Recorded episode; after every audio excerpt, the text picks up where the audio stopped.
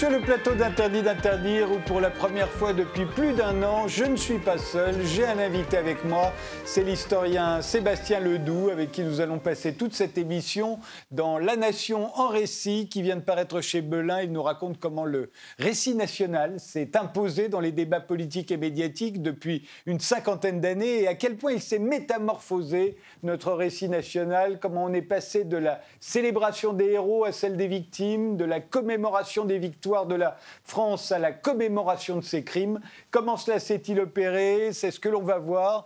Mais d'abord, une image symbolisant notre époque. Voici celle que vous avez choisie, Sébastien. Qu'est-ce qu'elle représente? Eh bien, c'est un, graphe de l'artiste américain Obey, euh, qui l'a réalisé. On est euh, quelques temps après les attentats du 13 novembre 2015 qui se sont donc euh, déroulés à, Paris, en Seine-Saint-Denis. Et euh, donc, il fait une sorte de, don artistique donc, pour la ville de Paris qui a été endeuillée. Et je trouve déjà d'un point de vue esthétique extrêmement fort ce geste, et très beau, très réussi. Et puis évidemment, on est là avec la devise républicaine mmh. qui passe par un artiste américain, ce qui est quand même toujours intéressant. et puis, et puis peut-être surtout pour moi, c'est c'est inscrit dans l'espace public. C'est-à-dire qu'on n'est pas dans du politique, on est avec un artiste qui euh, décide de faire un geste qui reste dans l'espace public euh, et donc pour justement pour le public euh, en tant que tel. Obey, c'est lui qui avait fait Yes We Can. Exactement. Cette image euh, logo avec euh, Barack Obama. Et, ce qui est intéressant, c'est de voir que euh, un autre artiste américain va vouloir faire la même chose quelques années plus tard. C'est Jeff Koons avec le bouquet de tulipes. Sauf qu'on va lui reprocher de vouloir le mettre à un endroit un peu trop avantageux pour lui, et on va finir par accepter le cadeau, mais à un autre endroit. Hmm. Mais la démarche est la même, mais décalée dans le temps. Oui, tout à fait, tout à fait. Ouais, Eh bien, commençons. thank you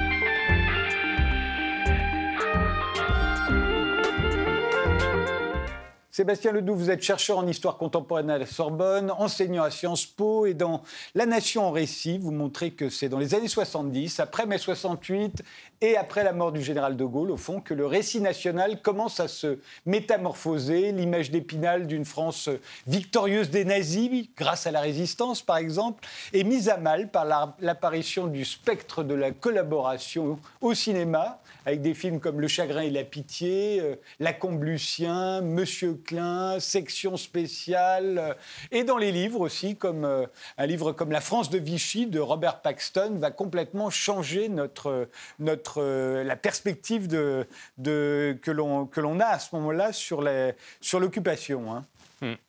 Hmm. c'est effectivement l'un des, l'un des éléments de cette mise en cause euh, finalement de ce, du récit national dit traditionnel que j'évoque un peu dans les premières pages du livre. Hein, le récit traditionnel, finalement, c'est euh, une, une, intrigue euh, historique fondée sur la victoire, mmh. les héros qui ont conduit à la victoire, et donc une sorte d'endettement réalisé par le pouvoir politique, bien souvent, mais pas, simplement. Hein. On pense à la bataille du Rail, par exemple, qui rend hommage à la résistance. On est au lendemain de la Seconde Guerre mondiale.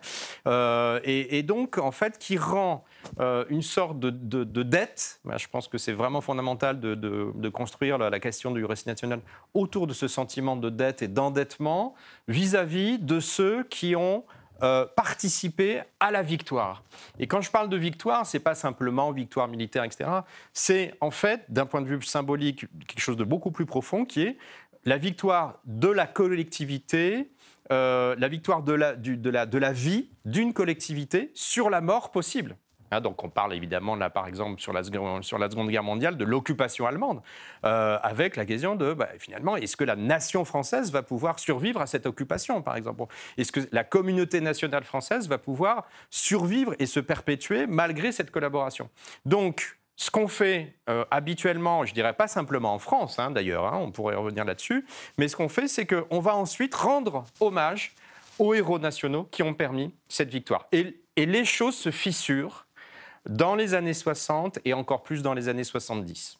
Au fond, le, récit national tel qu'il est basé sur l'endettement moral hein, des mm. générations suivantes à l'égard de ceux, des héros qui ont permis, euh, qui ont permis euh, à la France d'être la France, euh, ça va se transférer, finalement, ça va passer des résistants aux déportés. On voit là l'affiche d'un film qui s'appelle Les Guichets du Louvre, qui sort dans les années 70. Il y a toute une vague de films à ce moment-là qui vont montrer les persécutions raciales dont les Juifs ont été victimes dans la France occupée euh, on a parlé de Monsieur Klein tout à l'heure, mais là, il y a les guichets du Louvre, il y a les violons du bal. Il y a toute une série de films qui sortent à ce moment-là. Et en fait, on voit que l'endettement moral se transfère des résistants, les héros, aux victimes, les déportés. Hmm.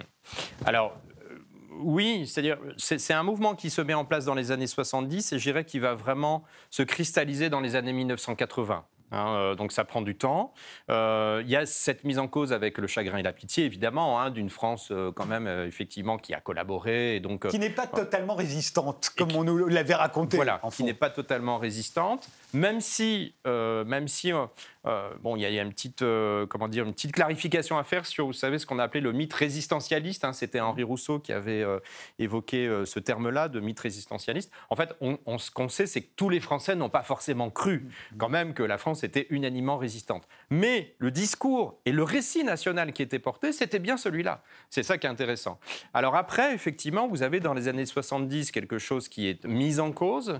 Euh, et donc ça se passe en deux temps, je dirais. Déjà, un, premier, premier événement et premier élément, les années 70, mise en cause du, du mythe résistant. Euh, donc on va produire d'autres narrations, en fait, euh, qui vont mettre justement en avant la question de la collaboration. Et puis les années 1980 qui me semblent extrêmement importantes dans le cas français, mais aussi dans un cadre plus général, plus mondial, c'est la, mise en avant de la figure de la victime. Euh, pas simplement dans le passé, mais en fait dans le présent, dans nos sociétés. Et on n'en est pas sorti finalement. Dans, nos sociétés, on, on, a une centralité de la figure de la victime qui va rejaillir sur le passé. Et effectivement, vient là euh, s'imposer la figure du déporté juif, en fait. Hein, et là, on est dans les années 80. Et l'endettement se crée au fur et à mesure dans ces années 80 et 90. L'endettement va se forger autour de ces victimes-là on, s'opère au même moment euh, la, fin du récit colonial, mm. qui a été très important depuis euh, euh, un siècle hein, en République française. il, y avait, un récit national du, fait colonial, de l'empire colonial. Lui aussi, avec la perte de l'Algérie, évidemment, est abandonné. Et, des images comme comme la prise de la Smala d'Abdelkader par les, troupes du duc d'Aumale, que moi j'avais encore dans mon livre d'histoire, ça va disparaître. Cette image qui rappelle énormément d'ailleurs euh, le film Little Big Man avec, euh, avec euh, Dustin Hoffman, qu'on voit au même moment, comme quoi ça s'opère dans d'autres pays, comme vous le disiez, où on voit les troupes du général Custer attaquer un village indien, exactement comme on le voit là, les femmes et les enfants étant attaqués par des hommes à cheval avec des sabres. un truc qui ne choquait pas, ça faisait partie du, du récit colonial. Et puis tout à coup, ça devient impossible. Après la perte de l'Algérie, on ne peut plus raconter ça puisqu'on l'a perdu. Mmh, tout à fait. Alors, ce qu'il faut, je pense, vraiment bien comprendre, c'est que la question du récit colonial, elle, tout, elle, va, elle, a, elle a été structurante. Et c'est pour ça qu'il y a tant de débats depuis 40 ans maintenant, 50 ans sur cette, sur cette question-là. Elle a été structurante pour le récit républicain pour le récit national républicain. À savoir qu'en fait, euh, au 19e siècle, je reviens un peu euh, dans mon livre là-dessus, hein, au 19e siècle, en fait, ce qui se, ce qui se crée, c'est euh, pour chaque État européen, on va rester dans à l'échelle européenne, c'est la question quelle est la spécificité finalement de chaque État-nation? De chaque nation. Qu'est-ce que et donc les historiens réfléchissent sur ces questions-là, en France en tout cas, donc ceux qu'on a appelés les historiens libéraux, jusqu'à Jules Michelet, hein, donc ils vont écrire une histoire de France. Et ce qu'ils vont trouver comme particularité, comme spécificité finalement, c'est que la France a un rôle particulier à jouer dans l'histoire de l'humanité. Et évidemment dans le sens euh, d'un bienfait, dans le sens d'un rôle euh, euh, qui va vers le progrès du genre humain, où la France apporte à l'univers le progrès du genre humain. On a un petit peu ça aussi dans, la version américaine, nord-américaine, états-unienne, hein, dans une dimension très universaliste comme ça, avec un rôle particulier, un peu plus religieux.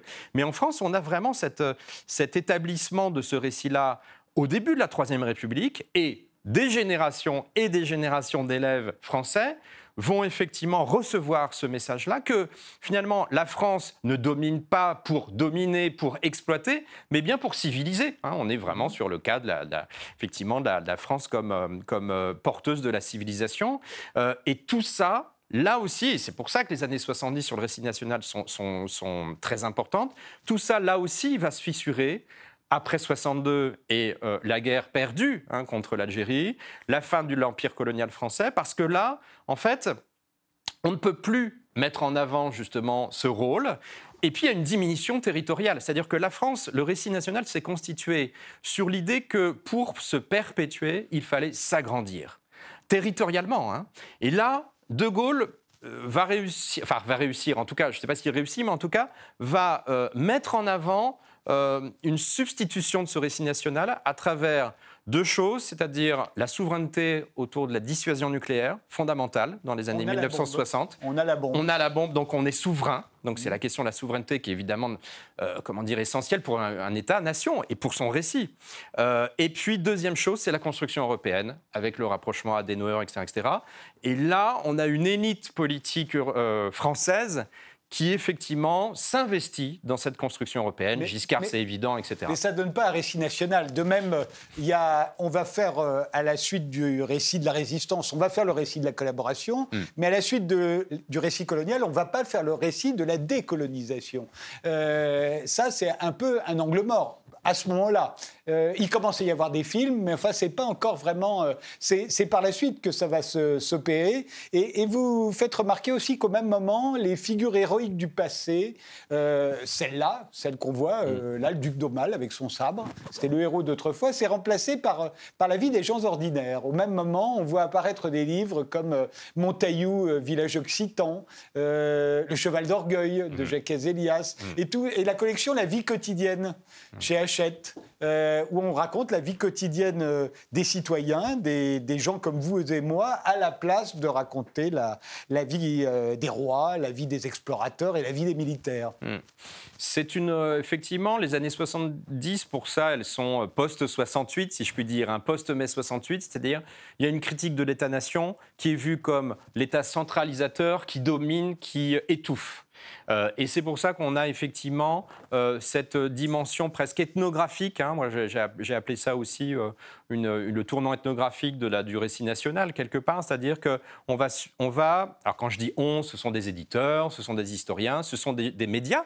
Les journalistes vont faire plein de reportages sur. j'ai en tête la mémoire du sabot pour la région bretonne, par exemple. Où on va Mais c'est les hommes d'État aussi. Oui. C'est l'État lui-même qui. L'année du patrimoine, enfin, la célébration du patrimoine dont vous parlez, c'est l'État qui le fait. On célèbre le patrimoine parce qu'on célèbre moins les héros. Tout à fait. L'État va reprendre effectivement cet engouement euh, pensons à la généalogie et, à l'engouement des Français pour la généalogie qui date de la fin des années 70 et qui s'est jamais démenti jusqu'à aujourd'hui, mais qui commence là, où on a un retour sur soi finalement. Hein. C'est vraiment l'histoire pour soi, l'histoire à soi, l'histoire de son, alors de soi, de son groupe, de sa collectivité, et on change d'échelle. On change d'échelle sur ce récit national. C'est pour ça que on peut pas dire, peut-être que vous y reviendrez, on ne peut pas dire que le récit national a disparu, mais en tout cas, il a complètement changé en quelques années, dans ces années 70. Et d'ailleurs, le premier cri d'alarme, euh, il est poussé en 1979 par le Figaro Magazine, euh, avec euh, Alain Decaux sur la couverture, qui nous dit déjà, on n'apprend plus l'histoire à nos enfants. C'est-à-dire que c'était il, y a plus de 40 ans maintenant. Hein. On, disait déjà la même chose. Alors, vous le dites dans Hmm. Alain Decaux n'était pas si en colère que ça. C'est plus la rédaction du Figaro Magazine. À hmm. l'époque, c'est Louis Powell, il y a Alain de Benoît, il y a une partie de la nouvelle droite euh, euh, dans le Figaro Magazine hmm. et qui s'empare de, ce sujet, qui devient un vrai sujet. C'est le début euh, en fait, de, de, ce, sujet comme un champ de controverse public. Et, et on n'en est pas sorti. On n'en est pas sorti jusqu'en 2021. Hein. mais c'est vraiment le point de départ, le point de bascule d'un sujet, l'enseignement de l'histoire, qui était euh, sujet de débat, mais je dirais dans certains cercles professionnels, d'enseignants, euh, de pédagogues, etc., jusque-là. Et puis là, vous avez un journal, bon, quand même euh, évidemment majeur au niveau de la presse, Figaro Magazine, qui va titrer On n'apprend plus l'histoire à vos enfants. Et on est dans cette idée de on va poser ce problème-là comme un, sujet scandaleux, en fait. Hein. c'est vraiment un, devient pour eux dans le discours du Figaro Magazine un objet de scandale. Comment, comment se fait-il qu'on n'apprend plus l'histoire à vos enfants? Et euh, effectivement, l'entretien de Alain Decaux est beaucoup plus modéré euh, que euh, le propos des éditorialistes du Figaro Magazine.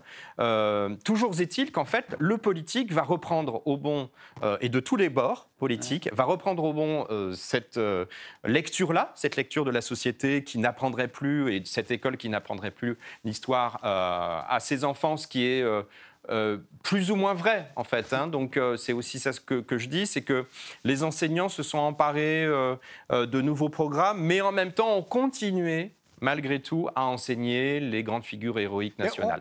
le récit national continue, mais il ne peut plus être identique à ce qu'il était auparavant. On est obligé de le faire évoluer. Et on voit bien, et c'est ce que vous racontez dans le livre, à quel point on est toujours obligé de le faire évoluer. Et à chaque fois, ça crée des mécontentements, comme on va le voir. À cette époque-là, il y a aussi Valéry Giscard d'Estaing qui est quand même dans le collimateur, parce hmm. qu'il a voulu euh, abolir le, 8 mai, hmm. la victoire sur le nazisme. Il voulait la réconciliation franco-allemande. On l'accuse d'être atlantiste.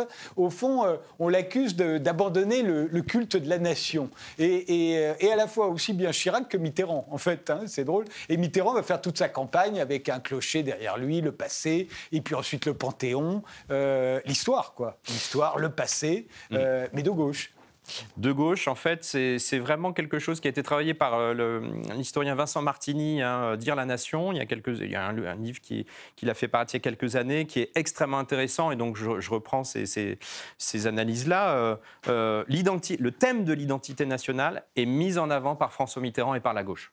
Donc c'est pas du tout par la droite à cette époque-là. Et c'est ça qui est très intéressant.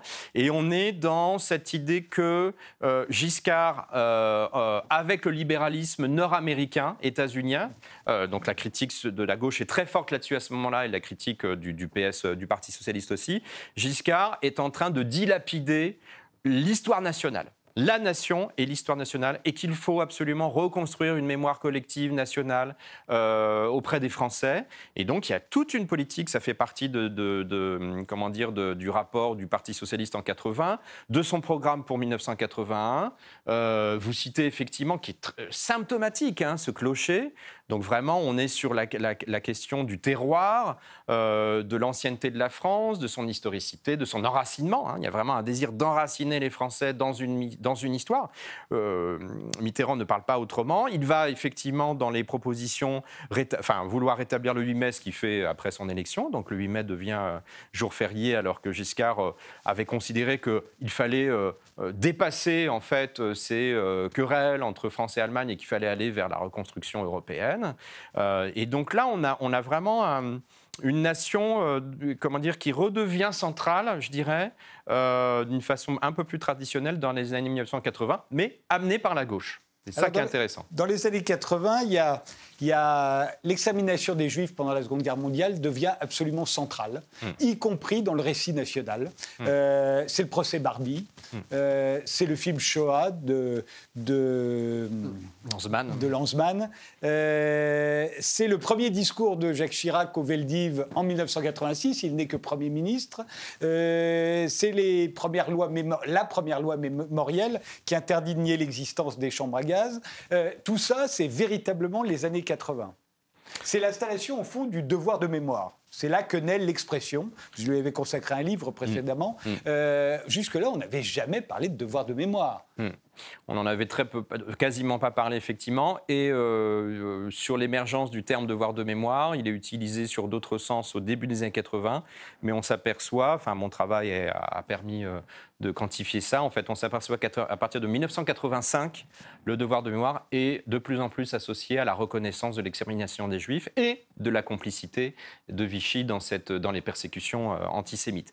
Alors là, il y a quelque chose qui se, effectivement qui se passe dans la société française qui est, qui est, qui fondamental, cette prise de conscience, un, déjà de la dimension d'extermination, euh, qui n'était pas forcément perçue comme évidente euh, auparavant. Euh, par les, j'entends par les Français, hein, donc, euh, qui avaient entendu parler de crimes, de massacres, etc. Mais cette dimension-là d'extermination euh, de, tout un peuple, en tout cas d'intention exterminatrice de tout un peuple, elle arrive, elle arrive là à travers différents vecteurs. Le vecteur artistique, culturel, il est fondamental. Shoah de Lanzmann, c'est en 85, mais c'est surtout en 1987, justement à la fin du procès Barbie, première diffusion à la télé sur TF1, 5 millions de téléspectateurs pendant 4 soirées, entre 20, 21h et minuit. On est, enfin, il y a 5 millions de téléspectateurs qui découvrent, parce qu'ils ne l'ont pas forcément vu au cinéma en 85, qui découvrent le film Shoah. Et donc là, il y a... TF1 à l'époque qui est encore dans la télévision publique. Oui, tout à fait. Tout à fait. Euh, et on est tout à la fin du procès Barbie. Le procès Barbie, évidemment, l'un des, hum, comment dire, l'un des, l'un des apports du procès Barbie, c'est les enfants d'Isieux qui était un sujet tout à fait, enfin pas occulté, mais en tout cas inconnu auparavant des, Français là aussi, hein, la rafle des enfants d'Isieux, et la responsabilité évidemment de Barbie dans cette rafle-là, avec des enfants, 42 euh, enfants qui ont été exterminés euh, dans les chambres à gaz. Euh, et donc, effectivement, vous avez à ce moment-là, et parallèlement à l'émergence et à la montée du Front National, parce qu'il ne faut pas oublier, le, les deux sont quand même assez liés aussi, dans un discours plus, je dirais, de type euh, à la limite du négationnisme. Enfin, justement, enfin, c'est là-dessus que va se jouer euh, différentes, différentes controverses, en fait. vous avez en fait, la, question du trouble à l'ordre public va changer. Qu'est-ce que j'entends par là? Ça veut dire qu'en fait, autrefois ou auparavant, le traitement politique traditionnel, c'est l'amnistie, et là on le voit pour la guerre d'Algérie par exemple, hein, mhm. jusqu'à Mitterrand, hein. c'est l'amnistie, c'est l'amnésie. C'est l'oubli, plus exactement. C'est l'oubli. Voilà. C'est ce que ça peut avoir de positif à l'époque. Oui. On oublie les querelles. Les... On oublie les querelles. Et dans l'idée que, bon, de toute façon, oui, bien sûr, il y a des victimes, oui, bien sûr, il y a des souffrances, mais que le temps va faire son œuvre. C'est vraiment cette idée majeure qui, est de dire, bon, finalement, le temps va faire son œuvre dans le sens où on va mettre à distance tout ça, et puis les générations vont, euh, vont ensuite passer, et donc ces troubles-là vont, vont, disparaître. Et la nouvelle, euh, je dirais, la nouvelle norme qui se met en place autour du devoir de mémoire, hein, en France mais aussi ailleurs, dans les années 80 et surtout 90, années 90, c'est qu'au contraire, il ne s'agit pas d'oublier on ne peut pas oublier, la souffrance est là, c'est aussi la dimension traumatique, c'est là où on va, on va voir justement de plus en plus cette, notion de trauma, de traumatisme transgénérationnel, etc. Et que donc, en fait, on ne peut pas euh, comment dire, on ne doit pas oublier et surtout on est obligé de prendre en charge politiquement ces, crimes. C'est ça la nouvelle idée du devoir de mémoire. Hein. C'est vraiment que non seulement on ne peut pas oublier, mais en fait le politique doit prendre en charge ça et doit le traiter. Mais au même moment, parallèlement, au fond, il y a la figure aussi de l'immigré qui devient centrale dans les années 80. Et là aussi, il y a la montée du Front National hmm. et, qui est parallèle aux, mobilisations humanitaires qui sont très très nombreuses.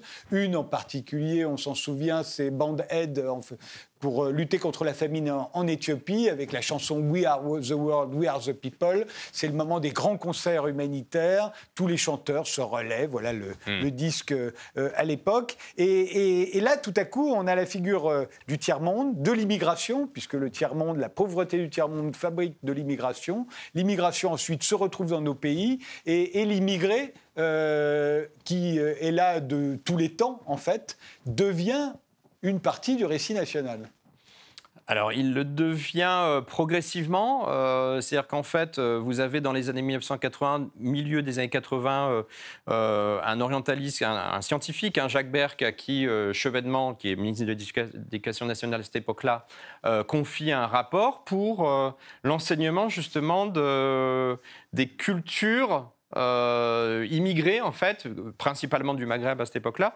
mais un, rapport qui ne va pas être suivi des faits euh, véritablement. On a, euh, au début des années 90, cette, ce projet d'un musée de l'histoire de l'immigration, mais qui va être très tardif. Hein, donc, en fait, pour intégrer cette part migratoire de l'histoire française dans le récit national, en tout cas institutionnel, hein, mmh. ça va prendre du temps.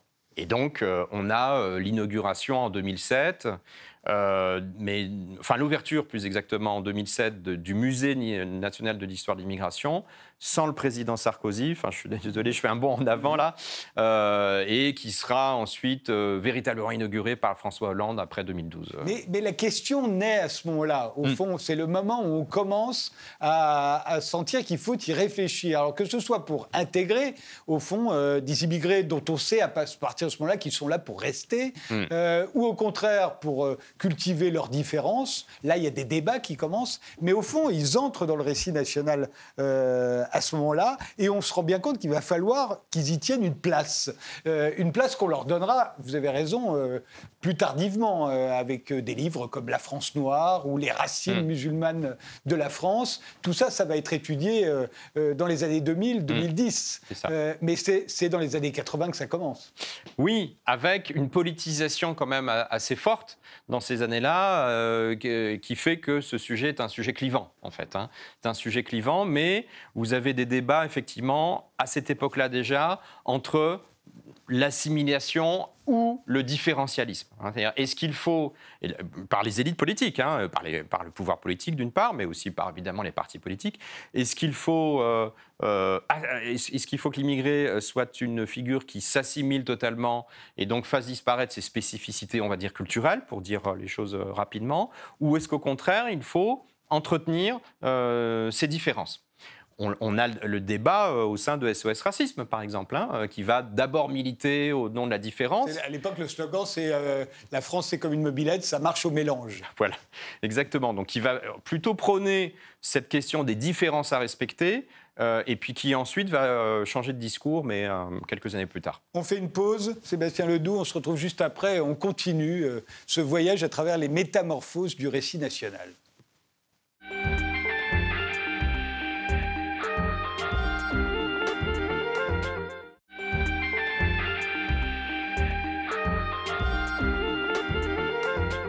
Nous sommes toujours avec euh, l'historien Sébastien Ledoux qui publie La Nation en récit chez Belin. Euh, le récit, au fond, des, métamorphoses euh, du récit national. on l'a vu, vu dans, la première partie de cette émission. Au fond, le moteur du récit national, ça va devenir, à partir des années 90, le dévoilement d'une vérité oubliée, d'une vérité occultée, d'une vérité refoulée. Le, le Veldiv, de ce côté-là, est tout à fait emblématique, avec euh, notamment le, discours de Jacques Chirac, cette fois-ci président. On est en 1995, où il reconnaît la responsabilité de la France dans la déportation euh, des Juifs euh, français. Et, là, on est exactement, c'est ce qui donne le ton pour la suite, au fond. Hein. Là, on, considère qu'il y a une vérité oubliée, un crime qui, a, que l'on a préféré occulter et qu'il s'agit dorénavant de réparer. Oui, on, change euh, complètement d'intrigue. On change complètement d'intrigue historique. L'intrigue historique, je l'ai dit tout à l'heure, effectivement, euh, euh, sur des décennies, et depuis, depuis, enfin, depuis très très longtemps en fait, hein, depuis même des siècles, on pourrait dire, s'inscrit dans la célébration des victoires, dans l'hommage aux héros. et là, on est dans un endettement envers les victimes qui va transformer l'intrigue historique du récit national, puisqu'on va porté surtout en avant, et ce n'est que le début, en fait, le Veldiv n'est effectivement que, que, le, discours inaugural qui va ensuite euh, en entraîner d'autres, euh, des lois, des discours, des, des, nouvelles commémorations, mais sur cette modalité-là euh, de l'intrigue narrative de l'histoire française, qui est plutôt un endettement envers des victimes le plus souvent civiles, et ça c'est important. Hein, donc on, le combattant, on quitte, voilà, le combattant qu'on idéalisait et commence à être suspect bah, à partir de là. Oui, on quitte en tout cas effectivement ces figures de combattants. Hein, donc on, est vraiment euh, plus du tout dans ce, dans ce mode narratif-là. Et, euh, et, donc, euh, alors, ça s'est produit sur, sur quelques années, mais disons qu'effectivement, on va dire, enfin, ce qu'on peut dire, c'est 95, le discours de Veldiv de Jacques Chirac. avec donc la France ce jour-là commis l'irréparable, etc. On, voit bien que vous avez une nouvelle un nouveau paradigme, si je puis dire, qui se met en place, c'est que pour euh, Jacques Chirac et d'autres, hein, il n'est pas tout seul, euh, puisque ça, fait un relativement consensus finalement, hein, ce, discours. les, présidents précédents. Tous les ah présidents précédents s'y étaient opposés. Mitterrand, comme Pompidou, comme De Gaulle. Hein. Oui, Pour eux, ce n'était pas la France qui était responsable du, du Veldiv. Alors, il y, avait cette dimension, il y avait, cette querelle, euh, je dirais, historico-juridique presque, hein, et politico-historico-juridique, savoir si effectivement Vichy était une parenthèse et qu'elle ne représentait pas la France. Chirac a tranché en 95 euh, pour dire que si effectivement c'était la France, même s'il rajoute dans son même discours, c'est important de le dire, que la France n'était pas que cela, et la France était aussi à Londres, la France était aussi dans les sables de, de Libye, etc. etc. Hein. Donc bon, euh, c'est pas aussi univoque que, ça. Mais en tout cas, effectivement, ce qu'on va, ce qu'on va retenir, c'est euh, la, la, comment dire, la prééminence de, la, des, victimes civiles euh, et euh, ce nouvel acte d'endettement vis-à-vis des ressortissants victimes juives et de leurs descendants, et, évidemment, de la part donc de la nation, hein, de, la part de la nation française. Ce qu'on euh, ce qu'on a, ce qu'on a un peu passé sous silence là, mais qui est présent dans votre livre, c'est que euh, un peu avant, il y a eu 89, le bicentenaire de la Révolution, et là c'est pareil. On a beaucoup parlé du génocide vendéen, par exemple, mmh. dont il n'avait jamais été question avant, euh, des massacres de septembre, de toutes les victimes au fond de la Révolution. On en a beaucoup plus parlé quasiment que des révolutionnaires eux-mêmes. Donc la tendance, elle est un peu tout azimut à ce moment-là. Alors, en, tout, pas en, tout, cas pas de la part du pouvoir. Hein. Le pouvoir, avec Jean-Paul Goud, euh, ce que je dis effectivement, c'est plutôt une France universaliste euh, et euh, qui, qui, conduit un petit peu l'humanité vers un avènement des droits de l'homme. Hein. Donc il y a quelque chose comme ça autour de Jacques Lang notamment, mmh. hein. donc, le message qu'il veut faire passer. mais ce qui est vrai, c'est que cette dimension des crimes, des victimes, euh, de, finalement d'un événement historique qui n'est pas aussi héroïque qu'on veut bien le penser, est déjà, euh, est déjà tout à fait présent. le Veldiv, c'est la première fois, je crois, qu'on va commémorer un crime et pas une victoire. C'est pas une bataille, pas une... Là, on commémore un crime. Oui, alors, effectivement, et ça, ça, date de 93, c'est-à-dire c'est sous Mitterrand, mais plutôt sous pression. Mitterrand, sous pression, décide de faire une, euh, un décret on est en février 1993 parce que euh, vous avez une, proposition de loi qui a été déposée et il ne veut pas de débat parlementaire sur cette question-là. Il ne veut, parce qu'il ne veut tout simplement pas, pour des raisons qu'on connaît, hein, à travers le livre de Pierre Péan, etc.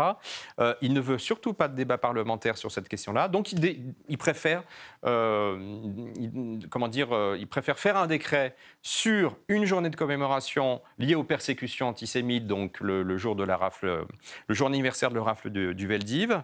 Et c'est le début d'une longue série Hein, si je puis dire, d'une commémoration dite négative. Je reprends le terme de Paul, du philosophe Paul Ricoeur, hein, qui va parler de commémoration négative. De commémoration négative, c'est-à-dire qu'effectivement, on va commémorer les crimes et pas les victoires. Parce qu'il faut bien voir que de l'endettement dont vous parliez au début euh, à l'égard des défenseurs de la patrie, euh, on va désormais vers l'endettement à l'égard des victimes de crimes et de violences euh, provoqués par notre pays et qui peuvent appeler à des réparations euh, et qui surtout ont traumatisé non seulement les victimes, mais leurs descendants. Mmh. Cette idée-là commence à, s'installer dans notre récit national et va s'élargir à partir des années 2000, alors aux esclaves et à l'esclavage, aux esclaves, aux descendants d'esclaves, euh, mais aussi, par exemple, à toute, euh, à toute la, à propos de la guerre d'Algérie, par exemple, c'est la mémoire de toutes les victimes de la guerre d'Algérie. Mm. Euh, aussi bien euh,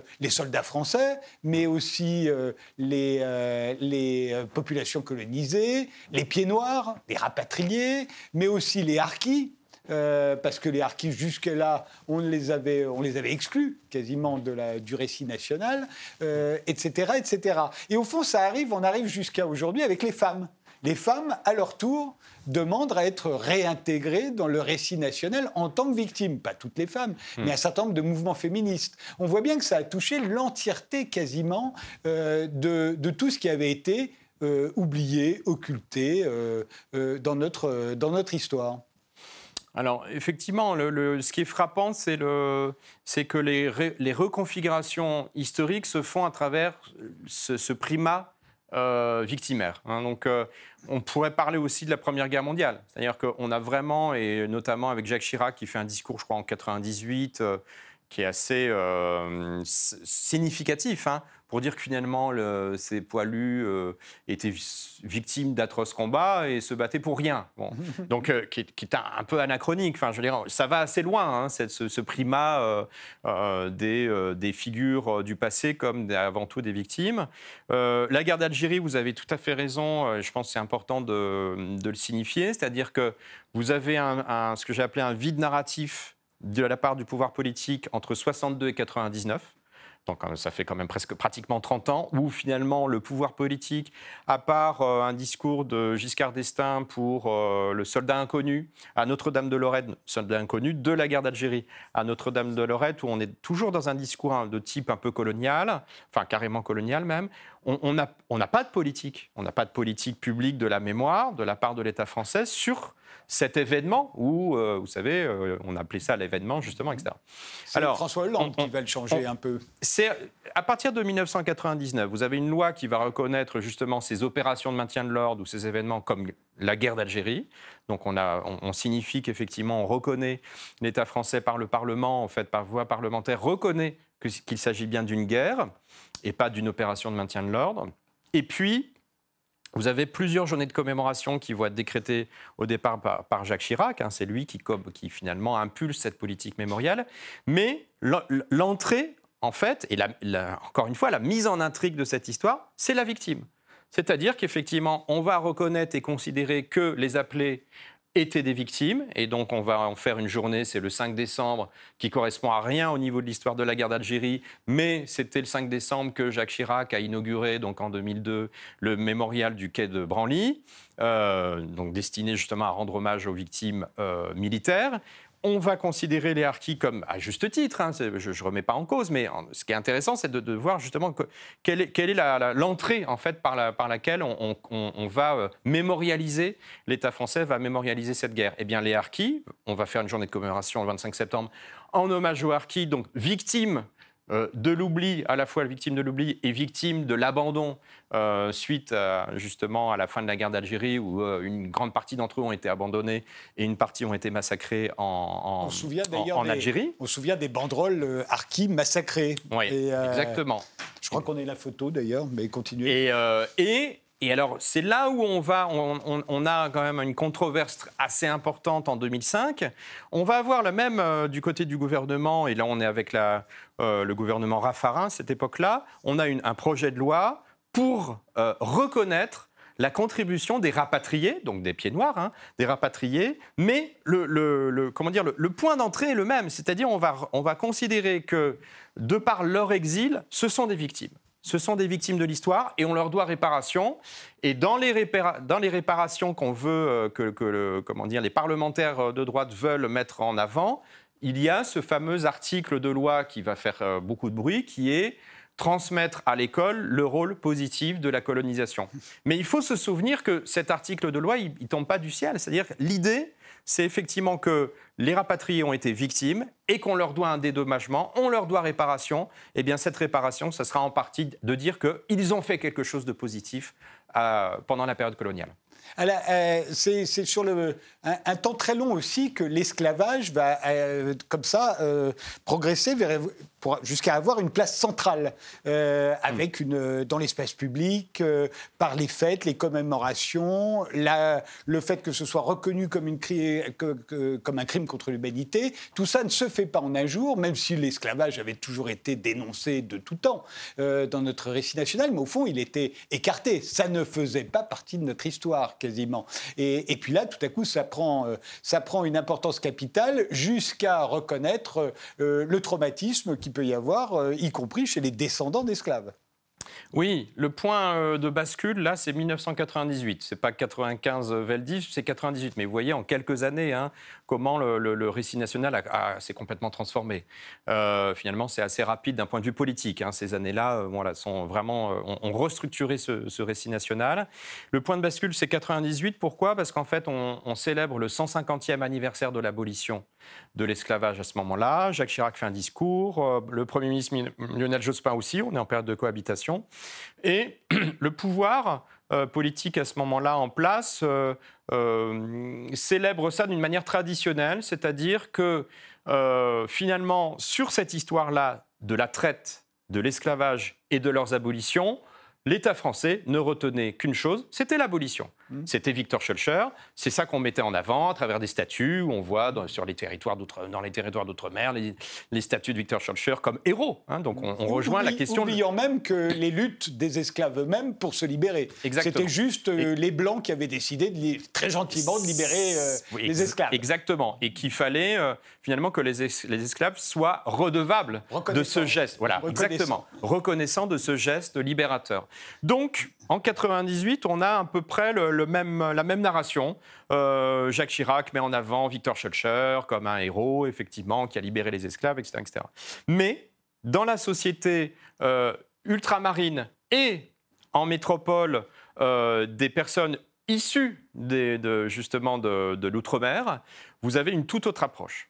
Vous avez une toute autre approche qui s'est construite, et c'est ça qui est intéressant, c'est comme vous dites, c'est pas comme ça, euh, c'est jamais en un quart de seconde, qui s'est construite au, niveau des années 80-90, de considérer que l'esclavage était, pour eux euh, pas simplement un crime au départ, c'est pas ça le terme, mais une sorte de, comment dire, l'identité créole, c'est Édouard Glissant, c'est des gens comme Édouard Glissant, Raphaël Confiant. Euh, euh, l'identité créole, leur identité s'est construite sur cette négation de l'esclavage et de la traite, sur cet oubli de l'esclavage et de la traite, sur cette mémoire raturée. C'est le terme d'Édouard Glissant dans, dans, son livre qui paraît en 1980. Il parle de mémoire raturée. Et donc, il y a toute une reconstruction identitaire autour de justement de l'esclavage comme quelque chose qui a été nié, évidemment en termes de, violation, en termes déjà de droits humains hein, en tant qu'esclave, mais aussi en termes d'oubli. Mais aussi en termes d'oubli. Et donc la revendication de plus en plus forte, c'est cette reconnaissance euh, de cette histoire-là de la traite et de l'esclavage, et pas simplement de l'abolition, et je dirais très peu de l'abolition. Et là, en 1998, vous avez une sorte de une, confrontation narrative, une confrontation de deux récits complètement antagoniques, et à la fin, de, donc avec des, euh, une marche le 23 mai à Paris, réunissant entre 20, 000 et 30 000 personnes, ce qui, euh, noir, donc ce qui n'était jamais arrivé, hein, c'est vraiment un acte euh, assez fort. Et à la fin de l'année, Christiane Taubira, députée de Guyane, qui va proposer une loi pour reconnaître euh, la traite et l'esclavage comme des crimes contre l'humanité. Mais c'est un mouvement social qui est lié à une confrontation, et on est en 98, et là, c'est là on, ben, on bascule à nouveau. Hein, vous voyez, enfin, au niveau de la traite et de l'esclavage, on va basculer comme on a basculé en 95 avec Jacques Chirac pour la Seconde Guerre mondiale, comme on va basculer pour la guerre d'Algérie au début des années 2000 à travers les commémorations que j'ai évoquées tout à l'heure. Donc tout ça se fait en 10 ans, hein, très très peu de temps finalement. À partir de là, on voit bien que ça, ça continue, c'est-à-dire les homosexuels vont, euh, vont euh, revendiquer au fond la même chose euh, pour eux que, que l'ont fait les descendants d'esclaves ou les descendants de déportés. Et, et, moi, j'ai l'impression que ça va jusqu'aux femmes. C'est-à-dire que tout à coup, on va voir euh, euh, des revendications en ce qui concerne une histoire qui aurait été écrite et qui aurait oublié les femmes. Ce qui est vrai, d'ailleurs. Elles ont été oubliées très souvent. Et, là va, fleurir énormément de livres, des films, des documentaires, des émissions de télévision et, des programmes scolaires par la même occasion. Mmh. Euh, oui, bon, il y, a un livre de Yannick Ripa qui, est sorti euh, il y a quelques mois sur euh, justement une histoire, une histoire féminine finalement de, la France, hein, depuis la Révolution française jusqu'à nos jours. dans le scolaire, c'est un peu plus contrasté, je dirais. Dans le, dans le scolaire, en fait, dans les manuels scolaires, ce qui est, qu'on, qu'on peut faire comme critique, c'est des fois, effectivement, il y a l'introduction de l'histoire plus de femmes, mais avec des doubles pages euh, de dossiers qui ne sont pas forcément obligatoires à enseigner. C'est-à-dire que ce n'est pas inscrit, c'est pas intégré dans, je dirais, la leçon, le récit de la leçon. C'est une sorte d'option. Et donc, on peut très, enfin, ce qu'on constate, c'est qu'on peut très bien retrouver trois ou quatre ans plus tard, dans le cadre d'une réédition, ce dossier qui disparaît. Alors, c'est un peu, voilà, je dirais, dans, du côté scolaire, il y a encore des efforts à faire là-dessus. C'est peut-être le dernier endroit où ça se manifeste, mais ça se manifeste partout ailleurs. Mm. Euh, l'endettement dont vous hmm. parlez est tout azimut. On est hmm. endetté moralement, ce pays est endetté moralement par rapport à toutes les minorités, au fond, qu'elle avait euh, plus ou moins oubliées dans son récit national. Aujourd'hui, euh, tout le monde y a sa place et on voit bien que ça devient conflictuel et qu'au fond, aussi bien avec Nicolas Sarkozy, euh, mais aussi avec d'autres, on va essayer de résoudre le problème. C'est-à-dire que toutes ces minorités qui demandent à, à, faire partie du récit national, ça donne un récit national euh, conflictuelle. Et donc, on commence à dire, attends, stop à la repentance, stop à ceci, stop à cela. Mais au fond, on n'a pas de réponse à tout ça.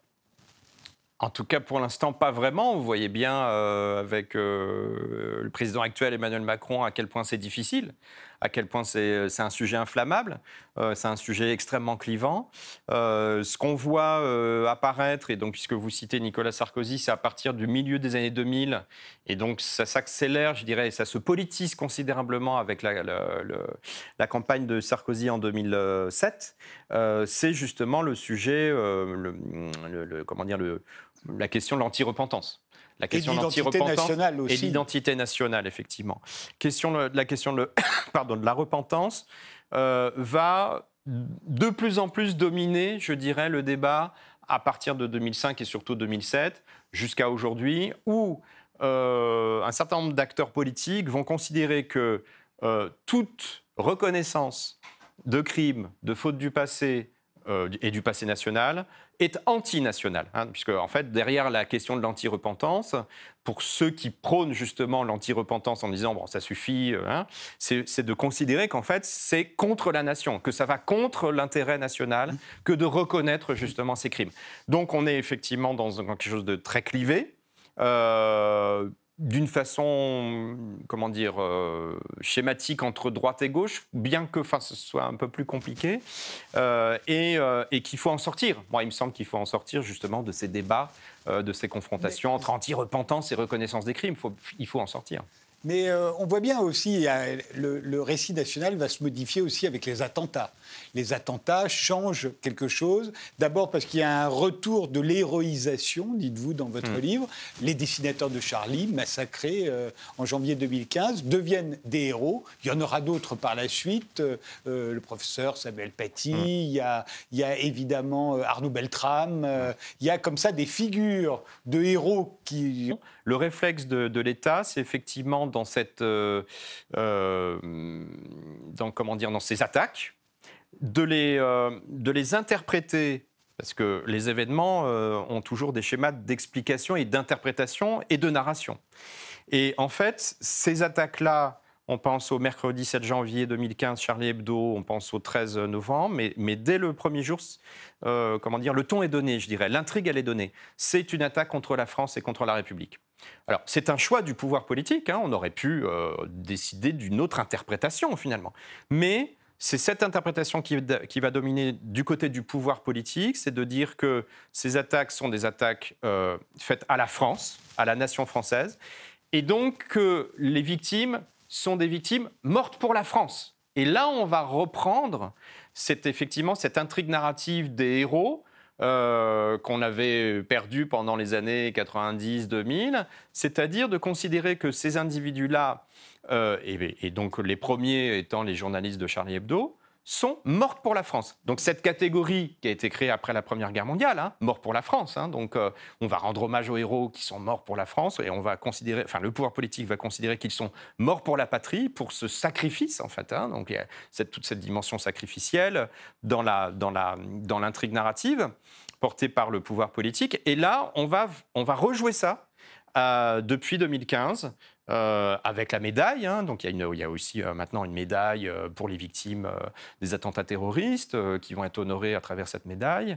la multiplication aussi, ce que je dis, c'est que ce qu'on voit, c'est une sorte d'établissement de, culture de guerre hein, à travers justement les hommages aux invalides qui se sont multipliés depuis 2015. Les invalides, c'était des hommages uniquement réservés aux militaires auparavant.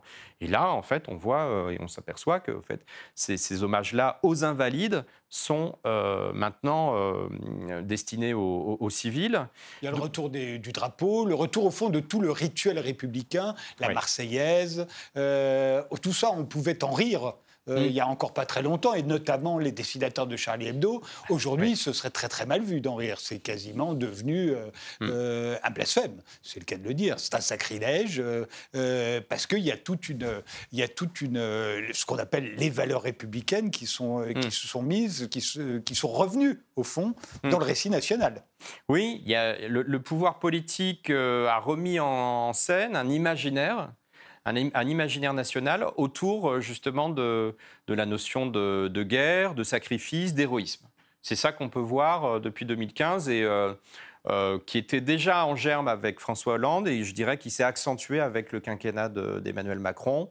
avec un goût pour. enfin, Emmanuel Macron ayant un goût assez prononcé pour justement la, dimension héroïque. Et il s'est exprimé à, de, multiples reprises euh, sur, euh, en faisant une analyse de la société française pour dire qu'il manquait une sorte d'imaginaire héroïque et que lui était là pour justement apporter cet imaginaire héroïque. Mais ce qui est, ce qui est intéressant, c'est que ça fait quelques années déjà qu'on entend s'exprimer la nostalgie du roman national. On ne dit pas le récit, on dit le roman. On va jusqu'au bout en disant, ben oui, évidemment que c'est une fiction, mais on l'aimait, mmh. cette mmh. fiction, et on y tenait, et c'est très grave de l'avoir perdu. Ce qu'on découvre en lisant votre livre, c'est à quel point, au fond, il s'est juste métamorphosé. Il a toujours existé, il est toujours aussi important, mais sous des formes différentes, tout simplement parce qu'on ne peut pas raconter cette histoire de la même manière en 1950, en 1970, en 1980, en 1990 ou en 2020.